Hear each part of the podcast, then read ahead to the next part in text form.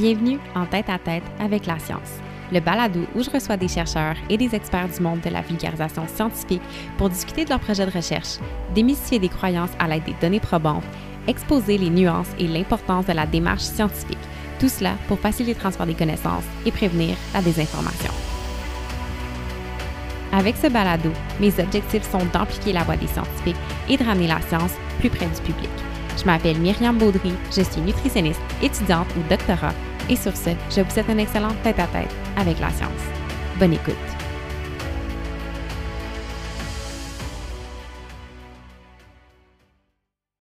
Bonjour à tous et bienvenue à ce 24e épisode. Aujourd'hui, j'ai le grand plaisir de discuter avec les doctorantes en psychologie Marianne Aymon et Brenda Ramos, qui sont sous la supervision de la professeure Marie-Ève Daspé du laboratoire de recherche sur les interactions et la vie conjugale.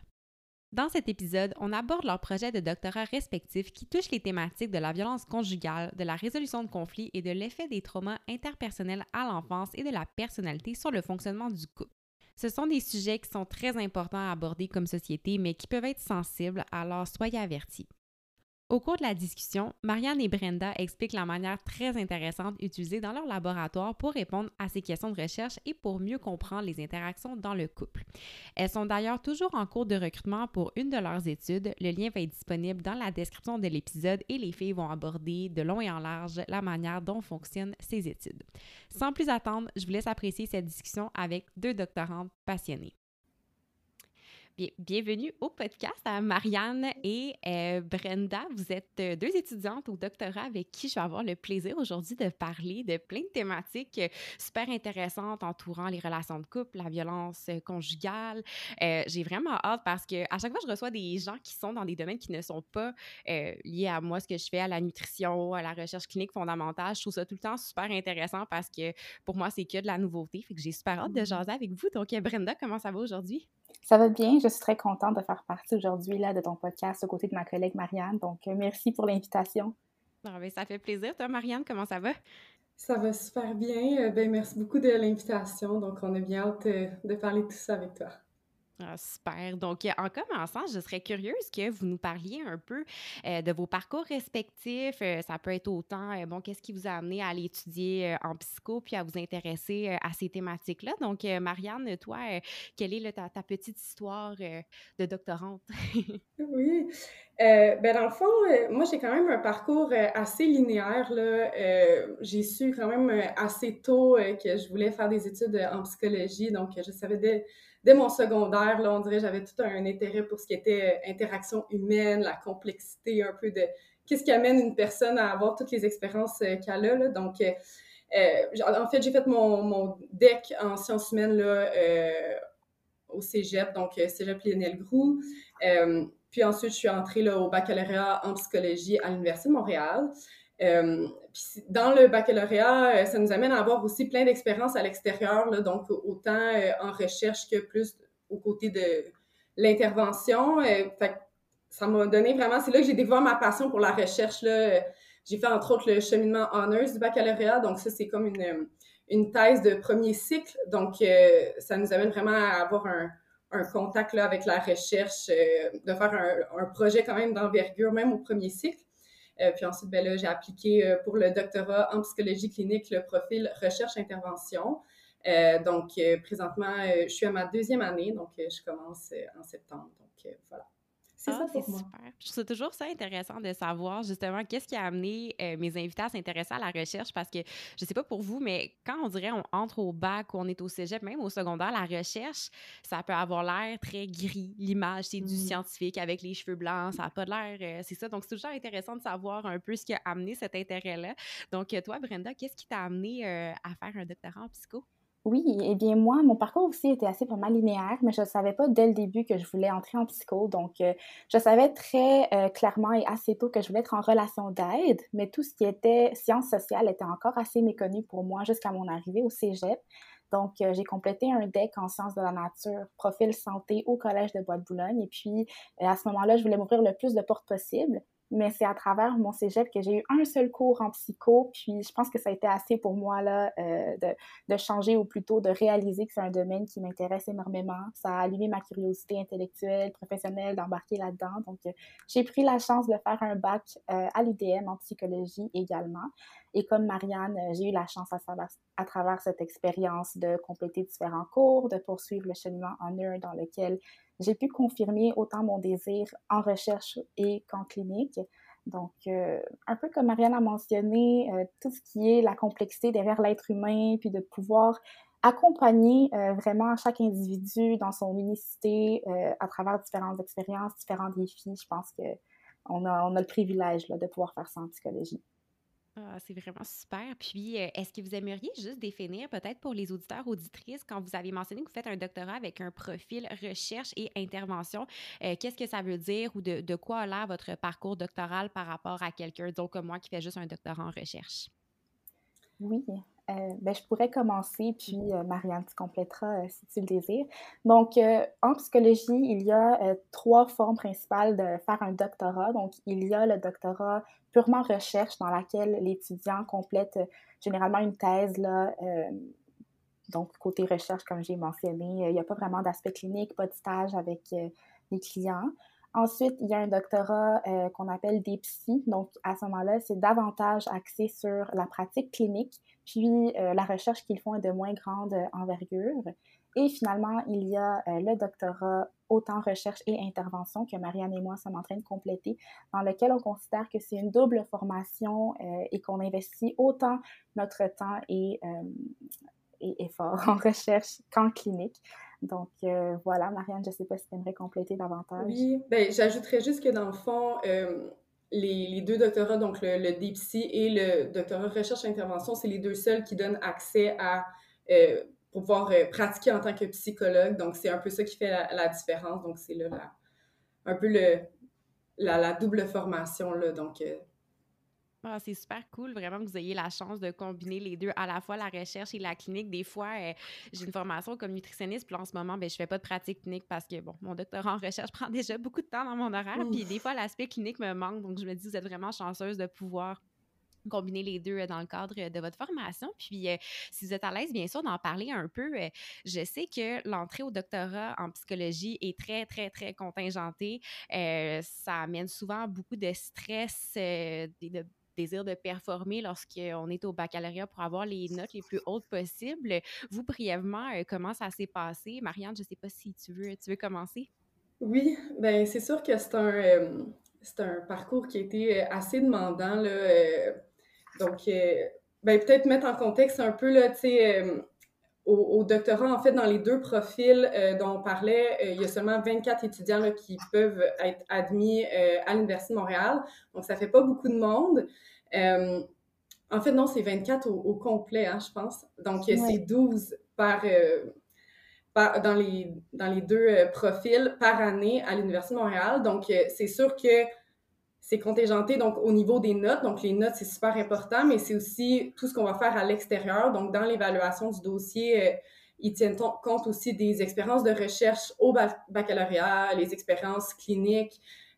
donc, au niveau du baccalauréat, ça, compte beaucoup de, temps dans l'horaire, donc aussi de garder des bonnes notes, mais en même temps d'avoir des expériences à l'extérieur. Mais pour ma part, j'ai l'impression que c'est un des éléments qui a fait que je suis arrivée encore plus prête au, cycle supérieur. Donc, j'avais déjà eu un, certain contact avec la recherche, avec la clinique. Donc, oui, c'est demandant, mais je pense qu'à la fin, au bout de la ligne, on arrive plus près au cycle supérieur euh, après avoir vu ces expériences-là.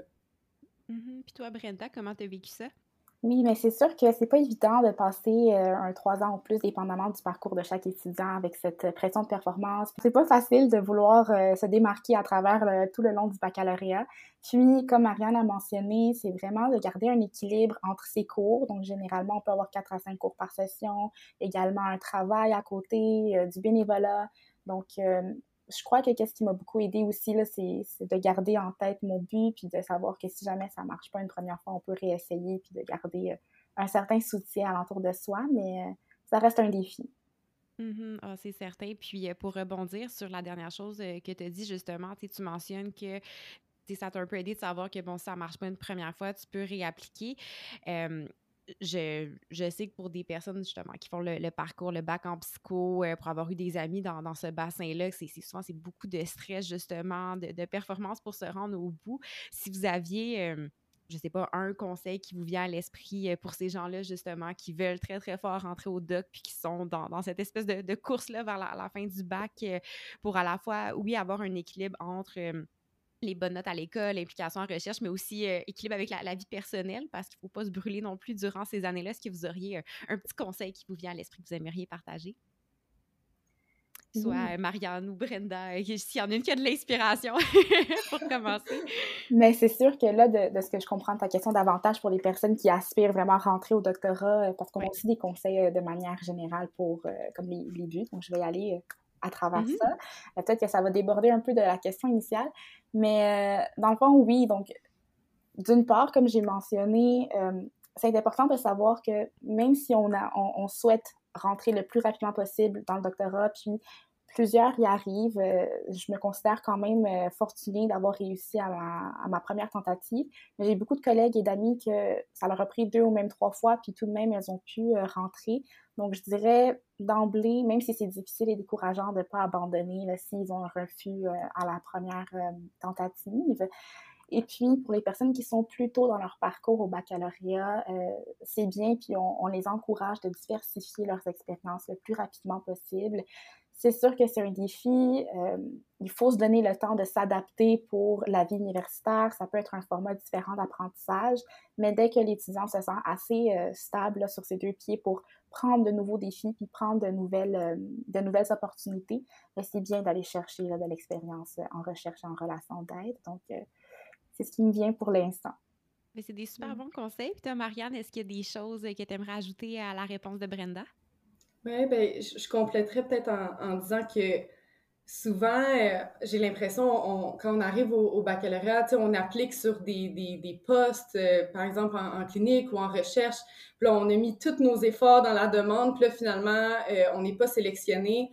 puis là, ça devient comme vraiment décevant. Mais j'ai l'impression que en psycho, ça fait un peu partie de la game. Donc, on dirait, je, donnerais comme conseil de vraiment prendre, d'appliquer le plus possible sur des choses différentes, puis de, euh, d'essayer de, se distinguer aussi des autres parce qu'il y a tellement de gens qui appliquent. Donc, euh, tu sais, souvent, d'amener, d'avoir une lettre de motivation ou de, d'essayer de vraiment se, démarquer des autres, ben ça fait qu'on a peut-être plus de chances. Puis même si on a des, des refus, ben de continuer à appliquer parce que euh, ça ça dit rien sur la candidature de la personne en soi. Là. Il y a tellement de gens. Là. Nous, on, l'a vu aussi dans le processus euh, récemment. De, on, cherchait des auxiliaires de recherche, là, puis on reçoit euh, au-dessus de 60 candidatures pour un poste. Donc, c'est pas, ça devient quelque chose d'un feeling de choisir quelqu'un. Donc, moi, je dis tout le temps, euh, je le disais aux gens, euh, j'étais comme, c'est pas par rapport à votre dossier, c'est, on en a juste tellement, là, fait de pas se décourager puis d'appliquer vraiment euh, le plus de place possible. Oui, ouais, ben, il y a deux choses, on dirait, pour moi, qui résonnent, qui, particulièrement dans, tout ce que vous avez mentionné. Ben, D'abord, comme tu dis, qu'un un refus, lorsqu'on applique dans un programme contingenté, ça ne nous définit pas comme individu. Mm-hmm. Ça ne veut pas dire qu'on est des mauvaises personnes puis qu'on n'aura jamais la chance de faire ce qu'on veut. Donc, la persévérance, je pense que c'est quelque chose de, très important dans, ces cas-là. Puis aussi, j'aime beaucoup quand vous parlez de diversifier les expériences euh, au cours du bac, non seulement pour se garnir un, CV justement euh, qui, qui, qui a beaucoup d'expériences différentes, mais je trouve aussi que c'est intéressant pour apprendre à se connaître comme, euh, comme étudiant, comme futur psychologue, futur chercheur, parce qu'en touchant à différentes choses, ça nous permet davantage d'identifier euh, ce qui nous intéresse, puis ce sur quoi on a vraiment envie de travailler. Donc, euh, bref, je pense que vous avez ressorti des, des, conseils qui sont super pertinents. Et parlant de choses qui nous intéressent, vous m'avez mentionné justement être très intéressé par toute la, la complexité de l'humain et tout ça. Puis, vous, personnellement, qu'est-ce qui vous a amené à vous intéresser aux relations de couple, à la la résolution de conflits dans les couples et à la violence conjugale. Donc, euh, Brenda, toi, qu'est-ce qui t'a amené vers ça? Oui, euh, eh bien, ce qui m'a amené vers ça, euh, c'était davantage en m'impliquant dans des laboratoires qui prenaient les relations interpersonnelles à cœur. Donc, comme j'ai mentionné, puis que tu viens de dire justement, la complexité derrière l'être humain, déjà en soi, c'est très intriguant. Maintenant, tout ce qui est relations de couple, relations conjugales, on ajoute un autre individu à part entière. Donc, c'est une dynamique que je considère encore plus complexe puis encore plus intrigant d'aller euh, départager puis de voir comment il y a une interinfluence entre ces deux individus qui amènent chacun leur propre bagage, leurs propres enjeux. Euh, donc, c'est d'emblée là, ce qui m'a motivée dans, dans le domaine des relations de couple. Puis, euh, plus j'avançais dans ça, plus j'ai réalisé que tout ce qui est davantage violence conjugale et même sexualité. Euh, j'aurai la chance d'en parler euh, dans quelques minutes également. Euh, c'est mon petit dada, là, ça, ça me motive à, creuser davantage. Donc, de mon côté, c'est ça. C'est super intéressant. Toi, Marianne? Oui, bien, un peu comme Brenda, j'ai l'impression que mon intérêt pour les relations de couple, plus en recherche, aussi en clinique, mais ça c'est vraiment au début de mon bac, j'ai vu que dans les différents cours, c'est ça qui m'interpellait plus un peu. Euh, toute la...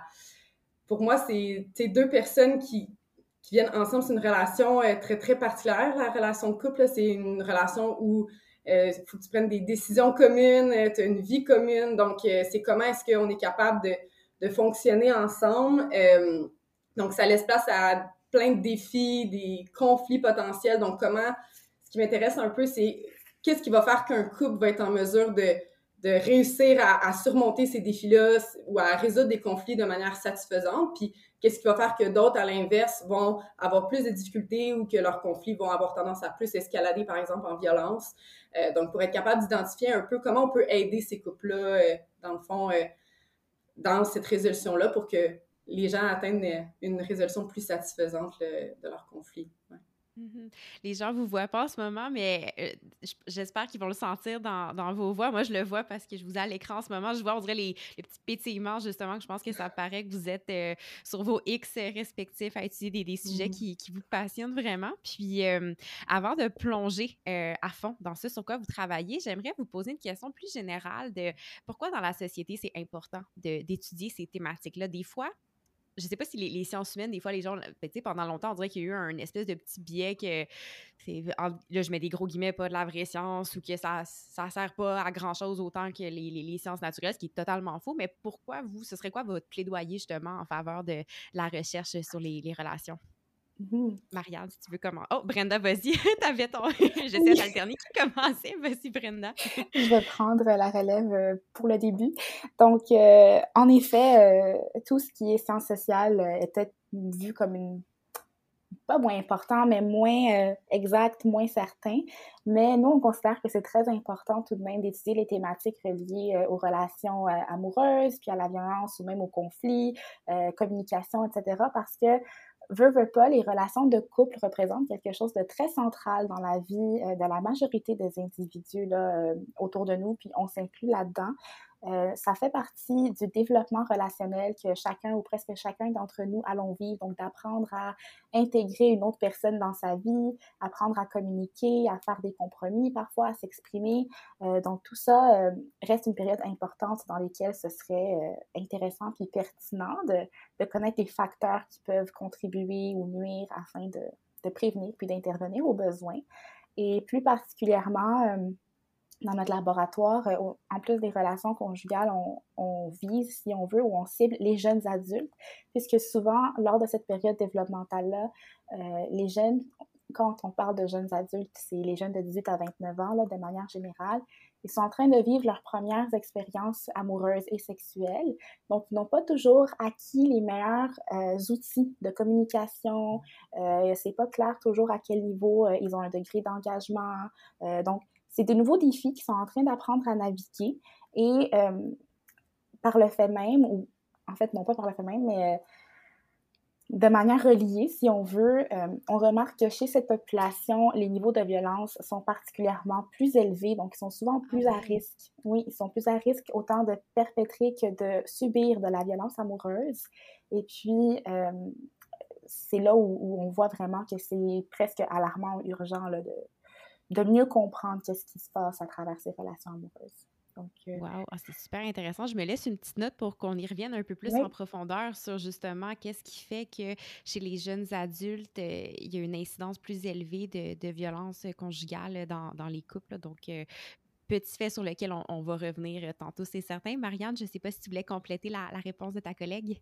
Oui, ben j'ajouterais un peu par rapport à tout ce qui est, qui est violent. Je pense que une des raisons pourquoi c'est important de, de, l'étudier, c'est que j'ai l'impression que, ça, dans la recherche, on voit que ça a d'importantes conséquences, là, au, euh, autant au plan individuel, pour l'individu que euh, pour la relation. Donc, on le sait que la recherche démontre là, que les relations où il y a plus de violence, les gens vont avoir tendance à se avoir plus faible estime d'eux-mêmes, euh, vont avoir euh, euh, plus de doutes, de culpabilité, mais aussi moins de satisfaction dans leur relation. il va avoir plus de jalousie. Donc, il y a comme plein de, conséquences là, qui sont associées à la violence. Donc, ça, pour moi, c'est important d'aller voir un peu les, c'est quoi les facteurs de risque ou les facteurs de protection qui vont faire qu'un un individu, pour ensuite être capable de mieux cibler là, intervenir auprès de, cette population-là. Euh, au niveau plus de la, résolution des conflits, c'est la même chose. J'ai l'impression euh, d'être en mesure de, mieux gérer ces conflits, donc de, déterminer c'est quoi les facteurs qui vont faire que euh, les couples sont en mesure de résoudre bien leurs conflits parce que ceux qui ont tendance à les résoudre plus de manière inefficace, on sait dans la recherche que c'est associé à plusieurs conséquences là aussi. Donc, va avoir plus de tendance à escalader en violence, euh, ont tendance à être moins satisfaits également. Donc, euh, mm-hmm. j'irai avec ça. Oui, bien, je note aussi, puis vous me corrigerez, mais il y a une importance au niveau de la prévention, justement, autant pour, oui, le mm-hmm. bien-être de chaque être humain dans le couple, mais aussi pour prévenir, justement, des situations de violence conjugale qui peuvent dégénérer encore plus loin. Puis je pense euh, aux, nombreux féminicides qu'on voit depuis le, depuis le début de l'année, puis même 2021-2020. Mm-hmm. On dirait que personnellement, c'est quelque chose que je vois plus dans les, dans, les médias et tout ça, puis qu'il semble y avoir davantage de sensibilisation à faire autour de ça. Donc, euh, je pense que vous faites un travail qui est super important euh, mm. pour, pour ça et prévenir des, des, des, des, tragédies, en fait, comme, comme celle-ci. Donc, euh, si on saute justement là, dans, vos projets respectifs, euh, est-ce qu'il y en a une de vous deux qui veut se lancer? Je sais qu'on vous travaillez sur des thématiques communes, mais vous avez chacun justement euh, vos, vos, propres projets. Donc, Brenda, là, on, est là dans un bon intervalle de Brenda Marianne, Brenda Marianne. Donc, est-ce que tu as envie de commencer avec en nous parlant de ça? Sur quoi tu travailles pour ton projet de doctorat? Oui, tout à fait. Donc, pour mon projet de doctorat, je m'intéresse principalement sur différents facteurs de risque qui pourraient là, rendre quelqu'un plus vulnérables à la violence euh, conjugale et puis également euh, les associations qu'on pourrait faire avec certains aspects de la sexualité chez ces couples dans lesquels on pourrait voir un niveau plus élevé de violence. Donc, pour mon projet de thèse, je divise un peu ces thématiques-là en deux projets ou deux articles différents. Donc, dans un premier temps, euh, je vais aller voir les individus qui ont un historique de trauma interpersonnel en enfance. Euh, généralement, là, ils sont plus à risque de perpétrer et ou de subir de la violence amoureuse. Et puis, ça, c'est assez bien connu dans le domaine là, euh, de la recherche. Généralement, on dit que ça peut être une transmission intergénérationnelle. Les enfants qui ont vécu dans un milieu plus difficile, ils ont peut-être appris par observation ou par influence directe là, de leurs proches euh, des manières plus ou moins efficaces de gérer euh, des conflits ou des situations interpersonnelles euh, plus ambivalentes. Et donc, sachant que ce lien existe entre les traumas interpersonnels en enfance et la perpétration et victimisation de violences amoureuses à l'âge adulte, je vais aller voir également quels facteurs ou autres facteurs de risque ou de protection pourraient influencer ce lien-là. Parce que c'est pas tout le monde qui a vécu des traumas qui va perpétrer ou vivre de la violence amoureuse à l'âge adulte. Euh, donc là, je me suis demandé ce que ça pourrait être. C'est sûr qu'il y a différentes possibilités, euh, mais j'ai cerné la personnalité, donc euh, la personnalité de chaque personne, quelqu'un qui aurait plus tendance à vivre ou à exprimer des émotions négatives versus quelqu'un qui aurait tendance à garder des relations harmonieuses puis éviter des conflits, par exemple.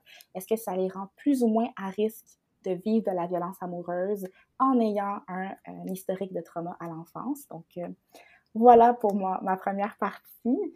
Et puis par la suite, euh, l'autre l'autre partie de ma thèse, je vais aller voir chez les partenaires euh, qui, en fait, à travers tous les partenaires, plus il y aurait de la violence amoureuse, est-ce qu'il y aurait plus ou moins de désir sexuel diadique chez ces partenaires? Donc, à quel point est-ce qu'ils ont le désir d'initier ou de poursuivre des relations sexuelles avec leur partenaire? Et euh, je vais également intégrer euh, la manière qu'ils communiquent entre eux. Donc, euh, une partie intéressante de nos projets de thèse respectifs, c'est qu'on utilise un devis observationnel, c'est-à-dire que nous avons les couples devant nous, on leur demande d'avoir différents types de discussions. Donc, dans mon cas, moi, je m'intéresse à une discussion où on invite les partenaires à planifier une sortie amoureuse. Et puis, pendant un X nombre de temps, ils discutent, ils parlent. Et puis, à travers ces informations-là, on peut aller chercher des indices de comment ils vont communiquer. Alors, c'est là où moi, je vais voir des liens entre la présence de violence, des comportements de communication lorsqu'ils planifient une sortie amoureuse et le degré de désir sexuel euh, chez ses partenaires. Donc, euh, j'espère que c'était clair et sinon, je pourrais reformuler, là, vous me direz. Mais euh, voilà, en gros, mon projet, il porte sur quoi. Ah, c'est super. Un, c'était très clair, vraiment intéressant. Puis c'est ça que j'aime donc de ce projet de podcast-là, c'est que j'apprends tellement de choses sur la manière de faire de la recherche. Moi, je vous disais juste avant qu'on commence, euh, j'étais sous la hotte cet après-midi, la hotte cellulaire avec mes pipettes et tout. Puis là, j'entends justement que vous, votre, une partie de vos outils de recherche, c'est de regarder des couples planifier une sortie. Je trouve ça fascinant. Euh, l'information, justement, que c'est ça, les manières de faire de la recherche pour répondre à ces questions-là. Donc, euh, si je résume tes deux projets, puis là, corrige-moi si je me trompe. Le premier, en fait, va regarder les facteurs de protection, les caractéristiques des gens qui ont vécu des traumas à l'enfance entre ceux qui vont perpétrer ou non de la violence conjugale. Et le deuxième, c'est euh, les couples dans lesquels il y a de la violence conjugale, euh, comment est-ce que ça va venir affecter leur désir sexuel? Mettons que je résume ça en genre 20 secondes. Est-ce que c'est à peu près ça? Oui, c'est à peu près ça. Donc, tu as bien compris. euh, parfait. Puis on va revenir justement à comment tu réponds à toutes ces, questions-là qui sont vraiment fascinantes. Puis, donc, Marianne, ça va être à ton tour de, de, nous expliquer sur quoi tu travailles. Et avant, je veux faire un petit pas en arrière. Euh, j'aimerais, puisque je sens que c'est un, un euh, un mot qu'on va répéter souvent, que vous définissiez qu'est-ce que c'est la violence conjugale. On entend souvent justement ce terme-là, mais concrètement, qu'est-ce que ça veut dire? Donc, euh, Marianne, avant de parler des détails de ton projet, est-ce que tu aimerais définir ce que c'est? Euh, oui.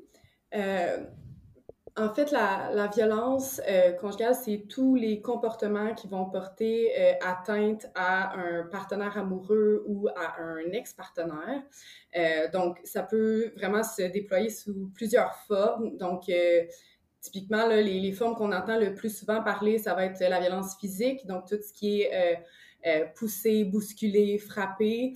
Euh, il y a la violence plus psychologique, donc qui inclut aussi euh, violence verbale, donc euh, plus des insultes, la manipulation, le chantage émotif, donc des choses comme ça. puis on a aussi tout ce qui est la violence plus sexuelle, donc tout ce qui est fait sans le consentement du partenaire ou des, des menaces pour y arriver. donc typiquement, nous, dans selon la, recherche, il y a comme deux euh, grandes typologies de, façons de concevoir euh, la recherche, donc qui sont euh, complémentaires. Donc, dans le fond, ce qu'on entend plus souvent parler peut-être dans, dans les, les médias avec un peu les féminicides, c'est ce qu'on appelle un peu le terrorisme intime. Donc, c'est une dynamique de violence où il y a plus de contrôle coercitif, donc c'est plus un partenaire qui va avoir tendance à vouloir contrôler, dominer l'autre, euh, puis qui peut euh, découler peut-être d'une... Euh, ça va être des, des actes, des comportements violents qui sont dits plus graves, donc entre guillemets. donc, plus de violence physique à ce moment-là. puis, il y a un, un, autre type qui est plus de la violence dite situationnelle, euh, qui est de la violence qu'on retrouve plus au sein de la population générale, euh, donc qui est euh, des comportements violents qui est compris en fait comme une escalade des conflits. Donc, par exemple, on est dans un conflit très intense, chacun répond au comportement de l'autre et ça peut escalader en comportement violent. donc, ça serait des comportements violents dits plus mineurs, encore une fois, entre guillemets. donc, moins de violence physique, ça serait plus au niveau de la violence verbale dans ce, ce, ce type-là. Euh, donc, c'est des façons un peu de comprendre euh, la violence. Donc, c'est sûr qu'au sein de notre laboratoire, euh, puisqu'on s'intéresse particulièrement aux jeunes adultes, à la population générale, c'est sûr qu'on s'intéresse plus à la violence situationnelle. donc, un peu voir de, comment c'est compris là, dans le contexte d'un conflit entre deux partenaires. Ouais. Mm-hmm. Donc, ça serait peut-être définition. J'ai bien aimé comment tu justement de, des fois, il y a une grande définition, mais après, quand on creuse un peu, justement, de voir comment est-ce que ça peut être défini euh, selon, justement, les différents types de violences, autant situationnelles que tu as mentionné, justement, euh, auxquelles votre mm-hmm. laboratoire euh, s'intéresse. Donc, ben, merci pour, pour cette belle explication. Et si on passe justement à toi, Marianne, ton projet de doctorat, sur quoi est-ce que tu travailles? Oui, ben en fait, moi, je m'intéresse beaucoup à tout ce qui est résolution de conflits. Euh, donc, comme je le mentionnais un peu, euh, je m'intéresse à c'est quoi les facteurs qui font qu'un couple va être capable de résoudre un conflit efficacement euh, versus va avoir une escalade, va arriver à utiliser des comportements violents pendant le conflit. donc, j'évalue une certaine habileté, donc des habiletés que les partenaires vont utiliser dans un contexte de conflit, puis comment ça, c'est associé à des indicateurs de euh, fonctionnement relationnel. Donc, euh, euh, les deux indicateurs que j'observe dans ma, dans ma thèse, c'est la satisfaction relationnelle et la violence. Donc, est-ce que cette même habileté-là va faire que les partenaires sont plus satisfaits? Puis, est-ce que cette même habileté-là peut agir comme facteur de protection pour la violence? donc, l'habileté que j'observe, c'est la prise de perspective, en fait, qui est euh, l'habileté euh, des partenaires de se mettre à la place de l'autre pendant le conflit, donc être en mesure de comprendre leurs pensées, sentiments, euh, comment ils se sentent vraiment pendant le conflit, puis aussi d'être en mesure de le communiquer à l'autre pendant le conflit. donc, par exemple, communiquer sa compréhension. Donc, ah, si je comprends bien, si je comprends bien, toi, dans cette situation-là, est-ce que j'ai bien compris?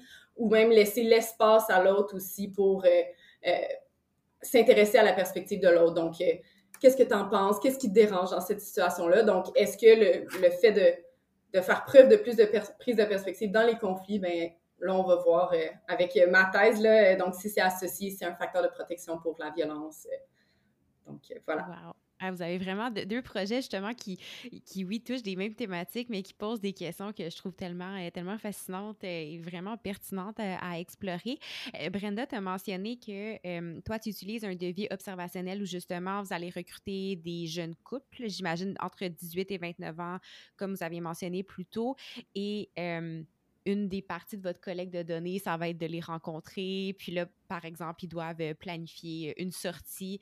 Puis en les regardant échanger, vous êtes capable de venir identifier. En fait, c'est ça, comment ça fonctionne? J'essaie de me mettre, vous, de l'autre côté là, de la caméra, quand vous observez ça, euh, justement, quel type de données vous allez récolter? Oui, donc euh, je peux y aller de ma part et puis Marianne, tu compléteras. Donc, c'est sûr que c'est un type de recherche ou des devis qui sont très différents de ce qu'on entend parler habituellement. Donc, nous, derrière, en tant que chercheurs ou expérimentateurs, si on veut, euh, derrière euh, l'écran, puisqu'on le faisait en virtuel en contexte de COVID, ça dépend vraiment qu'est-ce qu'on veut aller étudier. Parce que à travers les discussions, on a une richesse d'informations. Il y en a beaucoup qu'on peut aller chercher par ce qu'on appelle de la codification. Donc, c'est-à-dire qu'on va aller évaluer ou chercher des comportements précis. Euh, on peut aussi aller voir euh, à quelle fréquence ou à quelle intensité certaines choses sont dites ou certaines choses sont faites. Donc, lorsqu'on écoute ou on voit ces discussions en live ou en simultané, on n'est pas en train d'évaluer, on est vraiment juste là, on est, on, est présente pour accompagner, mais on n'est pas en train d'analyser ou de juger quoi que ce soit. C'est vraiment plus par après, lorsque la récolte de données est complétée, que là, euh, nous avons des auxiliaires de recherche ou des personnes de l'équipe qui ont été formées et qui vont aller euh, justement, selon ce qui nous intéresse, là, euh, aller voir à travers les vidéos qui ont été enregistrées, les informations qui ressortent à travers les coupes, puis c'est de manière euh, global ou comment on dit, euh, c'est pas un couple à la fois là, que qu'on va comme à la fin faire des analyses, mais c'est vraiment de manière, euh, le mot m'échappe. Holistique? dans l'ensemble des. Ouais, non.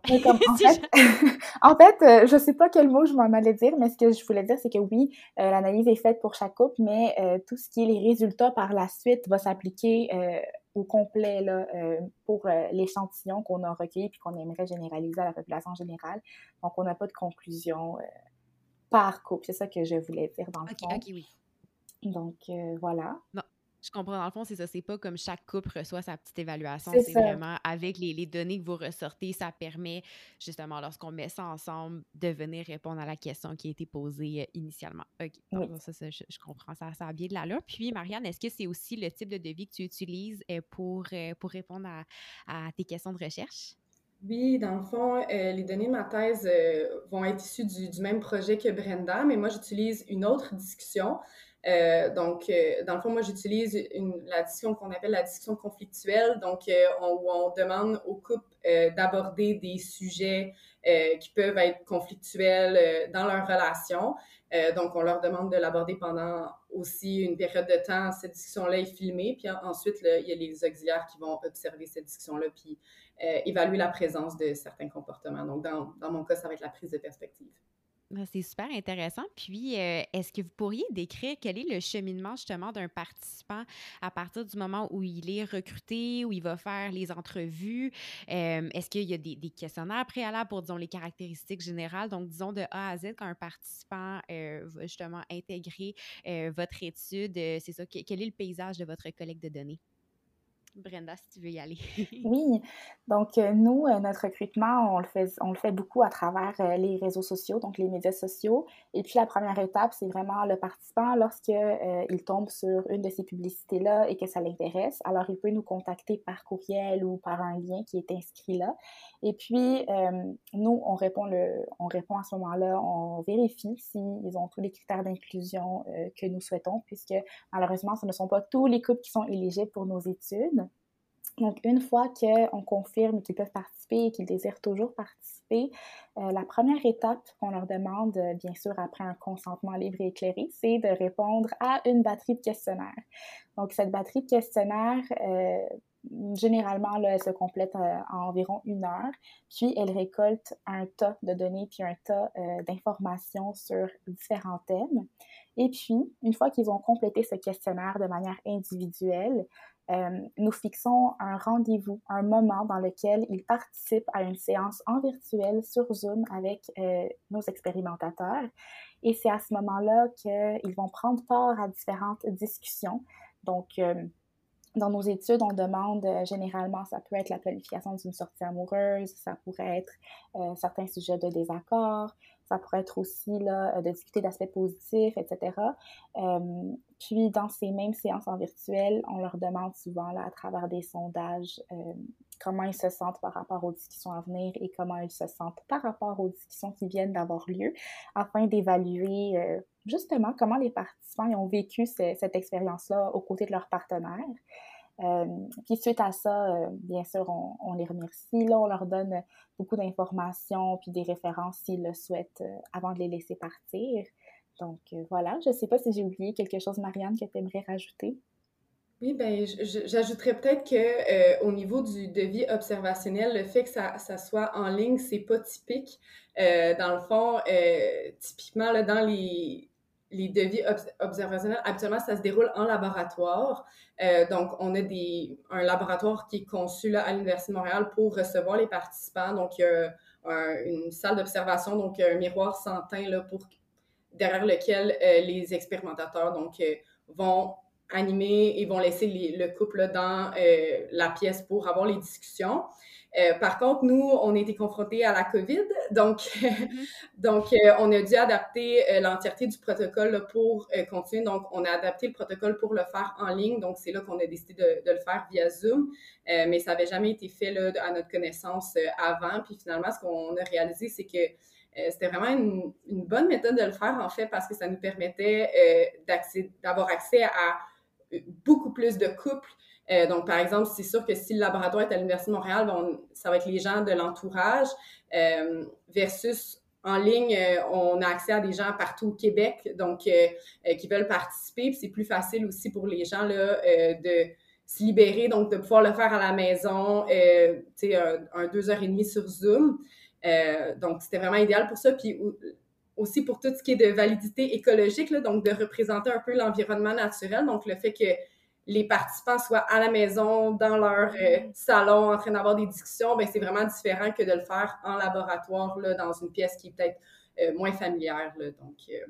Ah, c'est vrai, c'est vrai. C'est super intéressant que tu amènes ce point-là parce que on dirait, tu sais, j'essaie d'imaginer d'être sur Zoom, puis tu sais, d'avoir une discussion quand tu sais qu'il y a deux personnes qui te regardent. Tu sais, je, me demande pour les couples si est-ce que c'est euh, est-ce qu'il arrive à être aussi naturel puis de reproduire euh, ce qu'il y aurait dans la vie de tous les jours, non dans un contexte de recherche par rapport à être assis dans une salle où là, tu vois pas les gens qui te regardent, mais je trouve ça vraiment intéressant que tu ramènes l'aspect de ben, une discussion sur comment euh, planifier une date ou sur notre sujet de désaccord, on va le faire assis autour de la table de cuisine ou dans notre salon et tout. C'est vraiment mmh intéressant justement que ça apporte cet aspect-là qui est justement plus familier, plus représentatif. Mmh oui, ça me fait penser, là, si je me permets de rajouter que justement, c'est normal, les participants au début des séances, on voit, ils peuvent être un peu nerveux, ils sont fébriles, mais très rapidement, euh, ils oublient le contexte euh, d'études puis observationnelles euh, de manière générale, mais surtout lorsqu'on le fait sur Zoom puisqu'ils sont dans le confort de chez soi. Donc, c'est un avantage, je crois, que, qui venait avec ça. Ah, J'ajouterais aussi peut-être que pendant les discussions aussi, nous, euh, on, ferme les caméras et le micro aussi, donc on n'est pas là, tu sais, à aller regarder pendant l'entièreté de la discussion. Donc, euh, ça, pour laisser un peu plus d'intimité, puis c'est la même chose dans le laboratoire, donc euh, les expérimentateurs sont derrière un miroir sans teint, donc les, les couples sont quand même laissés à eux-mêmes pendant ça. Puis ce qu'on voit avec l'observationnel, ce qu'on voit aussi en recherche observationnelle, c'est que c'est un mythe un peu, on entend souvent ça, ah ben les couples, ils seront, sont pas autant, naturels qu'à la maison.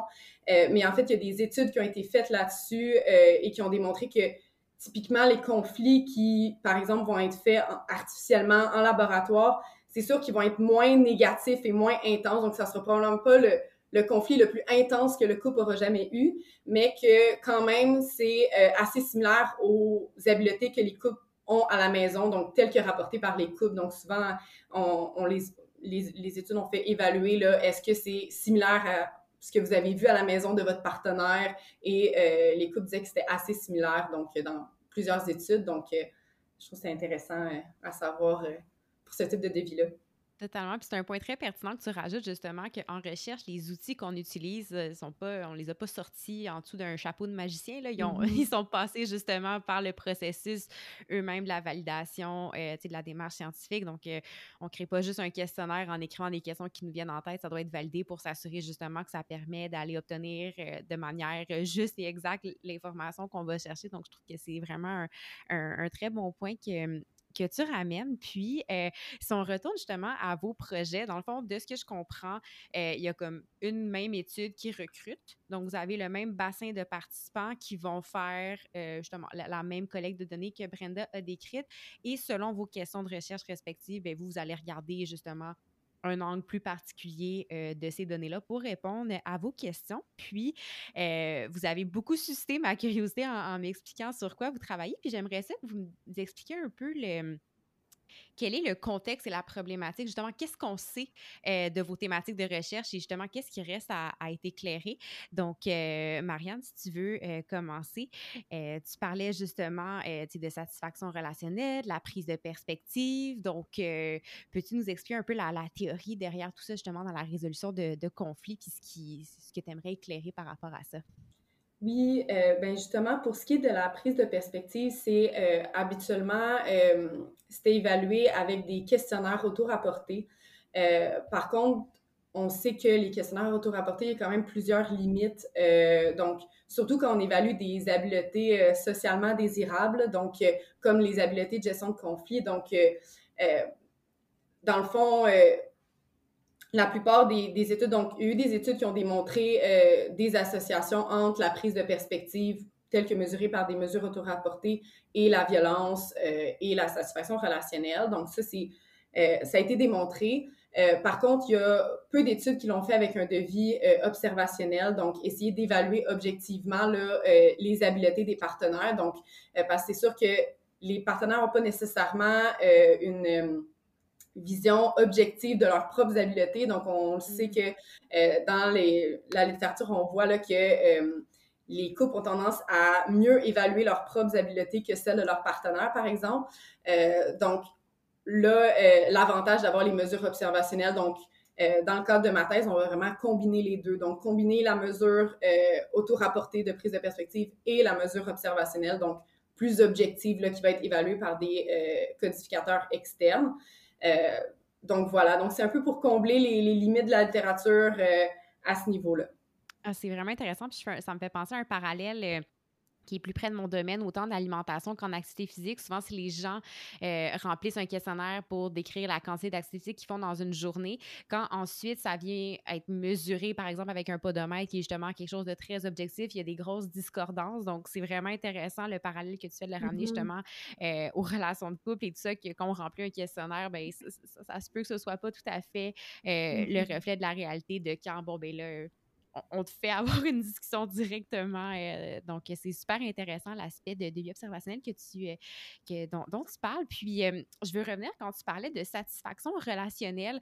tu sais, bon, j'entends le terme, puis je me dis, bon, être satisfait dans sa relation. Mm-hmm. Est-ce qu'il y a différents marqueurs, indicateurs, ou je ne sais pas si c'est une définition un peu plus, plus scientifique de, de, juste être satisfait dans sa relation, parce que ça peut être un peu subjectif, juste dit comme ça? Oui, euh, ben, en, fait, euh, dans la littérature, la, définition comme telle, euh, dans le fond, c'est historiquement, on parlait de satisfaction un peu comme une absence de détresse avant. Donc, ah, les couples qui n'ont pas de détresse, ben, c'est des couples qui sont satisfaits. mais maintenant, on reconnaît que c'est n'est pas uniquement ça, donc que c'est aussi une, une, composante subjective, une évaluation des aspects plus positifs de la relation. Euh, dans les, mesures qu'on utilise, on regarde entre autres euh, euh, à quel point le, couple va se comparer à, d'autres. par exemple, le, niveau, si on dit que le niveau de heureux, c'est le niveau de tous les couples, ben vous vous situez où? Est-ce que vous considérez que vous êtes plus heureux que la plupart des mm-hmm. gens? Est-ce que vous êtes est-ce que vous êtes un peu plus malheureux que la plupart des gens dans d'autres couples? Euh, donc, ça, c'est un des aspects. Euh, sinon, il y a aussi, euh, est-ce que vous envisagez la séparation? Est-ce que vous vous confiez à votre partenaire? Donc, il y a vraiment plusieurs indicateurs là, que ensemble, c'est mis pour, comme un indicateur de satisfaction. Ah, c'est super intéressant. Puis, si je retourne vers, toi, Brenda, tu as, ça, on, dirait deux, projets, ben, deux, grandes questions. Un qui touche davantage justement les, traumas et l'autre ensuite euh, le désir sexuel euh, et la, la, violence euh, conjugale. Donc, tu as mentionné au début que il, est bien connu, ou du moins ça, ça, semble un peu plus établi dans la littérature, que les gens qui ont subi des traumas sont plus susceptibles de commettre de la, de la violence conjugale ou de eux-mêmes perpétrer des, des, traumas plus tard. au sein des couples, Qu'est-ce qu'on sait? Qu'est-ce qui n'est pas clair? Veux-tu euh, en parler un peu? Oui, donc euh, comme tu as mentionné, vraiment ce lien de trauma euh, en l'enfance, puis trauma, perpétrer des traumas et de la violence à l'âge adulte est assez bien établi. Ce qui reste moins connu, c'est comment, d'une part, différents facteurs de risque ou de protection peuvent venir influencer cette association. Donc, euh, qu'est-ce qui fait que certaines personnes sont plus à risque de vivre cette violence, euh, que ce soit en la perpétrant ou en la victimisant, comparé à d'autres, même s'ils ont un passé relativement comparable en niveau de trauma, par exemple. Euh, puis, une deuxième chose qui est également assez peu établie dans ce domaine-là, c'est au niveau du couple. Donc, de manière individuelle, ça a déjà été étudié à quelques reprises, mais on ne sait pas qu'est-ce qui arrive lorsqu'on met ensemble deux personnes qui auraient leur propre historique de trauma, leur propre personnalité et leur propre niveau de perpétration et de victimisation de violence. Et c'est là, euh, c'est ce vide en fait que je cherche à combler, de voir si, par exemple, euh, si moi j'aurais euh, un partenaire qui, euh, lui, aurait un trauma, euh, un niveau de trauma plus élevé, puis une personnalité différente de la mienne, est-ce que ça me mettrait plus à risque ou vice-versa? Donc vraiment cette combinaison qui reste à découvrir davantage. Et mmh puis, c'est ça pour, pour la première partie là, de mon projet. Puis, tu as mentionné plutôt aussi que la personnalité, c'était un facteur euh, que tu avais identifié. Euh, est-ce que tu veux expliquer un peu plus justement, euh, c'est ça, est-ce qu'il y a certains traits de personnalité qui peuvent être identifiés? Puis être prédicteur davantage de perpétrer des, des, traumas plus tard? Oui. Donc, quand on parle de personnalité, euh, bon, on, le voit un peu partout, même dans la psychopop. Puis, juste pour clarifier, euh, concrètement, la personnalité de manière simple, c'est les traits qui peuvent décrire la tendance des individus à penser d'une certaine manière, de se sentir d'une certaine manière ou même de se comporter d'une certaine manière. Donc, d'emblée, même dans des comportements, euh, on le voit que différentes personnes avec différentes personnalités pourraient avoir une tendance plus ou moins euh, violente ou agressive. Et en ce sens, il y a deux traits euh, qui me semblent plus pertinentes là, et qui sont basés sur la théorie des cinq facteurs. Peut-être certaines personnes l'ont déjà entendu, le NEO ou le Big Five. Euh, puis celle que j'ai identifiée, il y a notamment le névrosisme.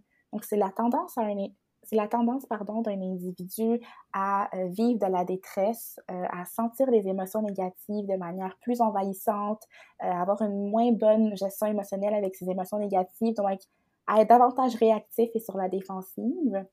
Et puis, il y a également un autre trait qui est connu comme de l'agréabilité.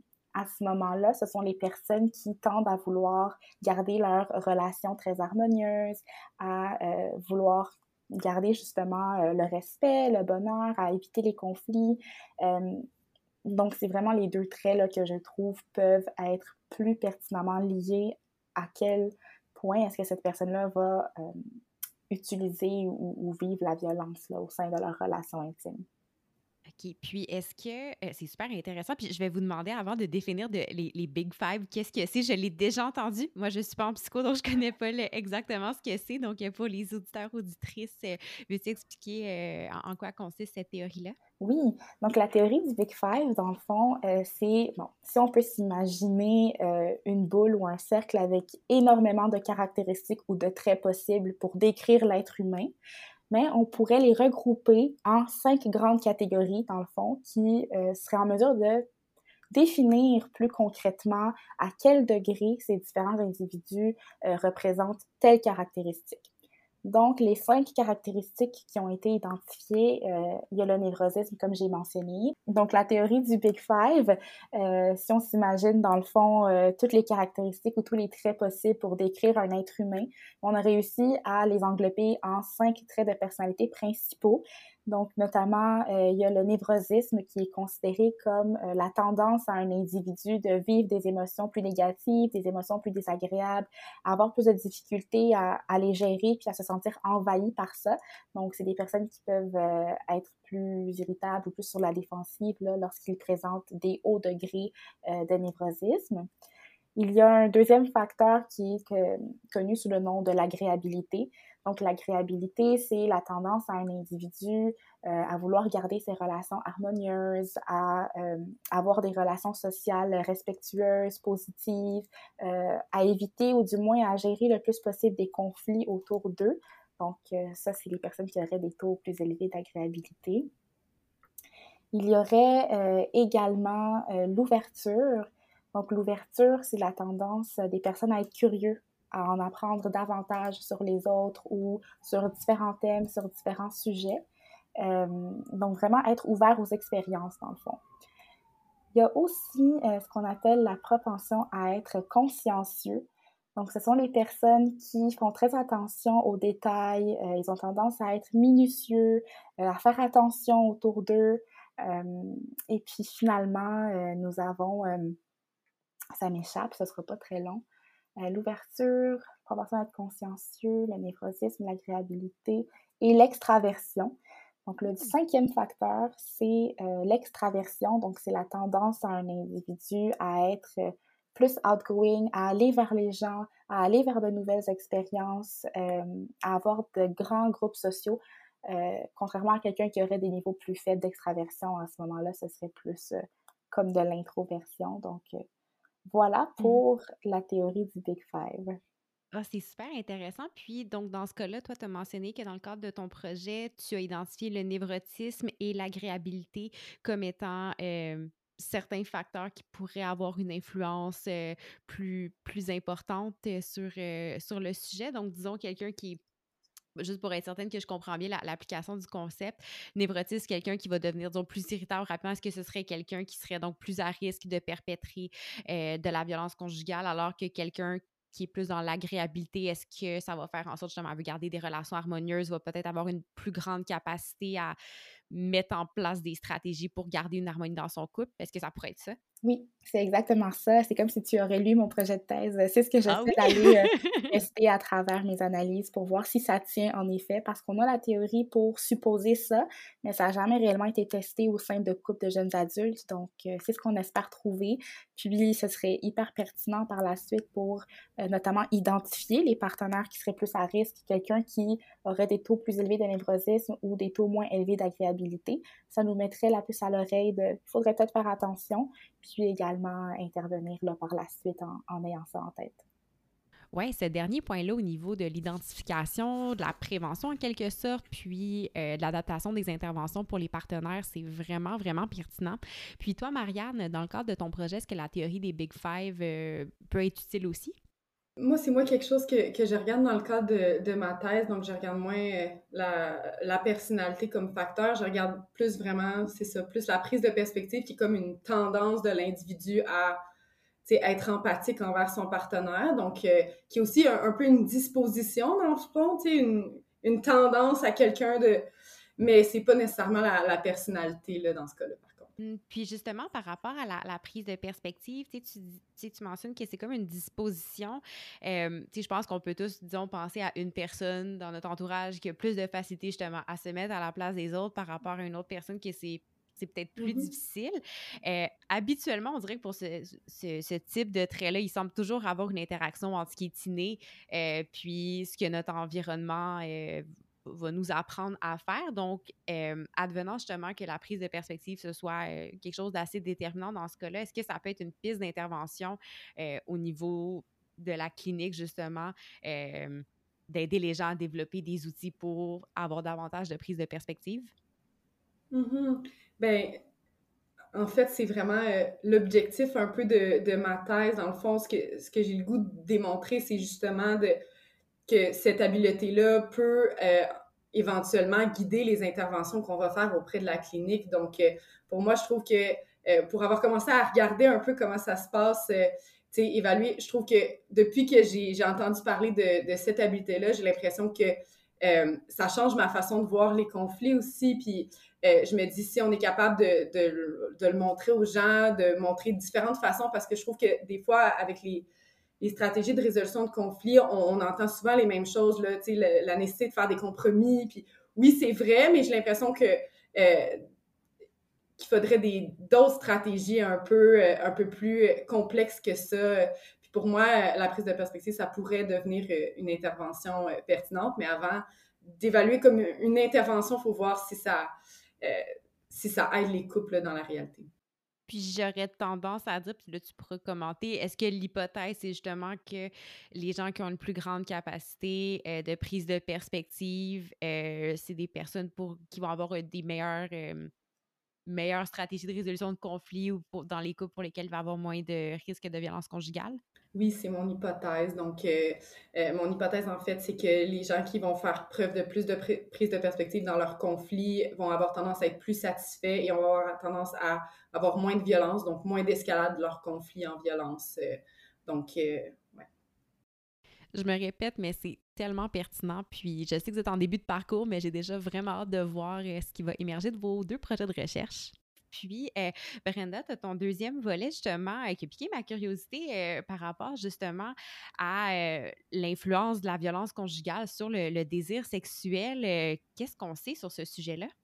Très peu. je dirais que euh, j'ai été assez surprise de voir qu'on ne connaît pas beaucoup euh, comment la violence pourrait être associée à la sexualité chez les couples. Euh, donc, ce qui m'a amené à m'intéresser vraiment à ce sujet-là, c'est que on sait que dans une dynamique de couple où il y a de la violence qui s'est installée, il peut y avoir une certaine négativité entourant différentes interactions donc, ça se peut que les partenaires se sentent moins en sécurité avec leur conjoint. Euh, le fait de se rendre vulnérable, que ce soit euh, en s'exprimant, en discutant ou même vraiment sexuellement avec leur conjoint, est peut-être pas aussi évident en sachant qu'il y a une dynamique violente. Là. Puis, quand je parle ici de violence, ça peut être vraiment à différents degrés. Ça peut être de temps en temps euh, psychologique, ça peut être aussi physique, vraiment, peu importe l'intensité ou la fréquence, le fait des partenaires d'avoir ça dans leur dynamique relationnelle, ça peut justement venir entraver ou teinter la dynamique sexuelle. Alors, en sachant ça, euh, j'ai creusé davantage, puis j'ai pas trouvé beaucoup de théories ou d'études empiriques qui se sont penchées à ces thématiques-là euh, par le passé. Euh, puis pourtant, la sexualité, ça reste une composante centrale dans la grande majorité ou quasi la totalité des relations amoureuses. Donc, je tiens vraiment à cœur de trouver des résultats sur ça. Et puis, plus précisément, euh, j'examine le désir sexuel diadique. Donc, le désir sexuel diadique, c'est vraiment le désir euh, d'initier ou d'être réceptif aux avances sexuelles de son partenaire. Et puis, c'est là où on voit vraiment à quel point c'est intimement lié. Si le partenaire représente une certaine menace euh, à la violence, peut-être qu'il y aurait moins de désir ou plus de désir, dépendamment du processus de chaque individu. Et euh, dans cette deuxième euh, étude, je me penche également sur la communication de ces partenaires. Donc, dans toutes les relations, euh, même s'il y a de la violence qui s'est installée, les couples vont pas uniquement avoir des conflits 24 heures sur 7. Ils ont différentes discussions sur différents thèmes. Et puis, je me suis dit, dans une composante plus positive, entre guillemets. Donc, euh, par exemple, si on leur demande de planifier une sortie amoureuse, c'est un thème qui généralement pourrait susciter des sentiments d'excitation, de plaisir, d'originalité, de créativité. Euh, comment est-ce qu'ils vont réagir? Quel genre de comportement ils vont adopter? Puis, euh, c'est là où vraiment là, je vois le tout se chapeauter. Donc, tout ce qui est plaisir, excitation, créativité, comment ça se représente sans ou avec présence de violence et comment ça peut se traduire par la suite euh, dans le désir sexuel de chacun des partenaires. Donc, euh, voilà. Ah, c'est vraiment intéressant. Puis dans le fond, juste pour euh, être certaine que j'ai bien compris, l'aspect justement d'évaluer le niveau de désir sexuel, ça se fait au travers des discussions qui sont enregistrées et des questionnaires. puis avec ça, selon justement ce, que, ce que vous observez dans votre codification, vous pouvez regarder, bon, mais si, si le, le niveau de la violence ici, c'est associé à plus ou moins de désir sexuel. Est-ce que c'est bien ça? Oui, c'est bien ça. Donc, euh, plus précisément, la partie de la communication puis de la discussion, euh, c'est avec le devis observationnel. Et puis, le désir sexuel a été évalué avec les questionnaires auto-rapportés. Puis, euh, justement, comme tu as bien mentionné, dépendamment des niveaux de violence présents, j'aimerais voir comment la communication elle est, elle est effectuée puis engagée à travers les couples et puis si ça pourrait expliquer euh, un changement de désir ou des niveaux différents de désir plutôt là, chez chacun des partenaires. Mm-hmm. Ah, j'ai une question peut-être plus générale pour vous deux. typiquement, on dirait quand je pense à de la violence conjugale, euh, je vais penser à un ou une partenaire qui est violent envers l'autre. Euh, est-ce que c'est connu dans la littérature, c'est tout le temps plus unidirectionnel ou des fois il peut justement avoir de la violence venant des, deux partenaires? Euh, Marianne, je vois que tu hoches la, tête. Je ne sais pas si tu veux commenter euh, ce point-là. Ben, en fait, ça va un peu avec les, typologies de, de, violence que j'expliquais tout à l'heure. Donc, un peu la différence entre le modèle plus terroriste intime euh, où ça va être plus unilatéral. donc, euh, c'est plus un partenaire qui tend à utiliser la violence pour dominer l'autre. Euh, donc, les cas qu'on voit plus, là, par exemple, dans les maisons d'hébergement ou dans les cas de féminicide. mais dans ce qui est plus violence dite situationnelle, c'est là où on va retrouver euh, une plus grande prévalence de violence bidirectionnelle, donc qui est perpétrée par les deux partenaires. Euh, donc, puisque ça s'insère dans une dynamique euh, de conflit qui escalade, ben dans le fond, c'est un répond à l'autre, donc c'est les deux vont ensemble. donc, il va y avoir plus de violence des deux côtés à ce moment-là dans cette escalade-là. Puis, je veux revenir à quelque chose qui a été mentionné au tout début dans, la discussion, quand vous avez dit justement que vous intéressez, euh, votre laboratoire, beaucoup aux jeunes adultes parce que c'est une tranche d'âge où il y aurait euh, davantage de euh, violence conjugale. on est un groupe d'âge, je dis on parce qu'on en fait partie. On est ben, plus jeune, peut-être moins d'expérience justement au niveau de la résolution de conflits et tout ça. Donc, est-ce que vous voulez parler un peu plus justement de... Ben, qu'est-ce qui fait en sorte qu'il y ait davantage de violence conjugale dans cette tranche d'âge-là, puis qu'est-ce qui peut être fait pour, euh, pour essayer de, prévenir le tout? Oui. Brenda, si tu peux y aller. Je peux commencer. Donc, euh, justement, les jeunes adultes, puisqu'ils sont en train de vivre pour la plupart d'eux leur première relation amoureuse, tout ce qui est euh, des habiletés de gestion de conflits, les habiletés de saine, les saines habiletés de communication sont pas toujours établies. Ils sont en processus d'apprentissage. Donc, ils sont plus vulnérables à adopter euh, des moyens ou, différentes façons de gérer qui sont moins adéquates. Et puis, euh, c'est pour cette raison qu'on dit souvent, là, entre guillemets, qu'ils sont moins matures relationnellement parce qu'ils sont en train d'apprendre. Donc, euh, à ce niveau-là, on voit que c'est pas directement proportionnel, mais ça les met plus à risque d'être prises dans une dynamique violente. on voit dans les recherches que la prévalence là, dans la vingtaine, c'est souvent la plus élevée, puis après, ça tend à chuter par la suite. Donc, euh, c'est assez important. On voit que les, jeunes adultes là, dans la vingtaine sont vraiment euh, un, groupe d'âge euh, ou un groupe dans la population qui, qui sont plus à risque. Voilà, Marianne aimerait-tu compléter? Oui, ben, je compléterais en, disant aussi qu'on on sait que les jeunes adultes, c'est une période aussi qui est liée euh, à beaucoup de, de changements, beaucoup d'adaptations, de transitions. Euh, donc, on le voit là, tu sais, 19, 20, entre 18 et 29 ans, c'est vraiment euh, une période où, tu sais, dans les couples, il y a beaucoup de changements. Donc, ça peut être les premières expériences de cohabitation, euh, les premières expériences sur l'entrée sur le marché du travail, des fois même les premiers bébés. Euh, donc ça, ça met beaucoup de pression sur euh, le couple. Donc, ça demande beaucoup d'adaptation. Donc, on voit que c'est aussi une période qui est associée à une augmentation de la fréquence des conflits. Donc, il y a généralement plus de conflits dans cette période-là que dans d'autres. donc, par exemple, des couples de plus longue durée là, qui sont ensemble pendant vraiment plusieurs années. Donc, ça explique un peu aussi la, dynamique. Donc, euh, si on comprend la violence dans une perspective plus dite situationnelle, comme j'expliquais plus tôt, euh, donc s'il y a une augmentation de la fréquence des conflits, on n'a pas nécessairement les habiletés pour les gérer, euh, donc ça peut escalader plus facilement en violence à ce moment-là. Vous dressez vraiment un, un, bon portrait justement des différentes situations qui peuvent survenir euh, au cours de la vingtaine, qui peuvent faire en sorte justement que, ben, puis comme la, recherche le démontre, que l'instance de violence conjugale est, plus élevée dans, la vingtaine. Et euh, est-ce que vous savez si euh, disons, des, des, couples ou des personnes qui vont euh, perpétrer de la violence conjugale, justement, en étant euh, dans la vingtaine, un jeune adulte, est-ce que c'est une tendance qui se poursuit à l'âge adulte ou c'est quelque chose qui peut se, se résorber? Évidemment, je pense que ça dépend de beaucoup de facteurs, euh, mais euh, je ne sais pas qu'est-ce que vous savez sur, euh, sur ce sujet-là? Oui, donc un peu des deux. oui, d'une part, là, c'est une tendance qui continue. Donc, on voit généralement que de la manière que les premières relations amoureuses ont été établies, donc la qualité de ces premières relations amoureuses, les gestes, les outils de gestion qui ont été utilisés tendent à se répéter dans les autres relations amoureuses, euh, puisque c'est la manière qu'ils ont appris, euh, ça tient, ça, ça tient là, à, vraiment se perpétuer à travers le temps. Reste que plus c'est identifié de manière précoce, plus on peut intervenir et travailler sur ça pour éviter que ça teinte les relations futures.